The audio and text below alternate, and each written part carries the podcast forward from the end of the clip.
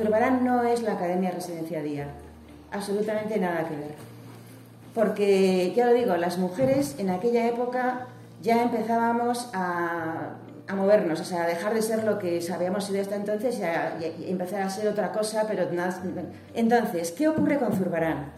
Pues Zurbarán empieza el año 47, que nunca tuvo más de 33 residentes. Las chicas que iban a Zurbarán eran chicas que tenían que estudiar porque sus familias no poseían bienes de fortuna y por lo tanto debían ganarse la vida o porque tenían una auténtica vocación hacia el estudio o para más cosas a la vez, ¿no?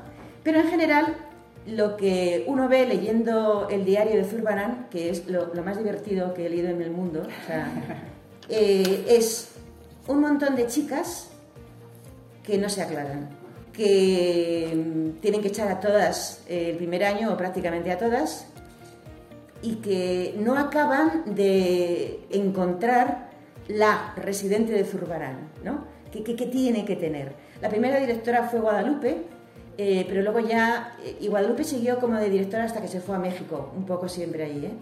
Y luego ya pues estuvo Mercedes Morado y Gloria Toranzo, ¿no?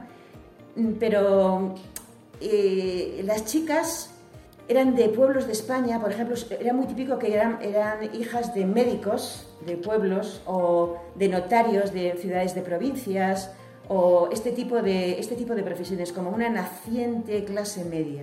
¿eh? No estudiaban demasiado.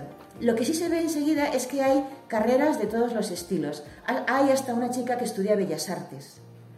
Y también se ve que hay gente que es no española, ya en el primer curso pues admiten a una de Costa Rica que venía a hacer no sé qué, eh, etcétera, etcétera. ¿no? Se ve la variedad.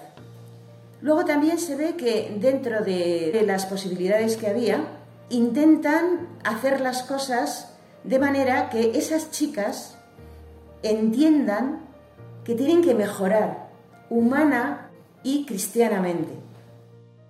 No había muchos medios, pero el horizonte formativo era alto. O sea, querían elevarlas. Ese primer reglamento es un reglamento en el que el fundador del Opus Dei eh, pues arregló algunas cosas. Por ejemplo, la expresión residencia de señoritas, la borra.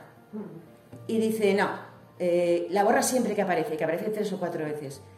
O alumnas o residentes, pero digamos, términos académicos, términos que estaban en en función de lo que estaban haciendo, que era prepararse para estudiar una carrera superior.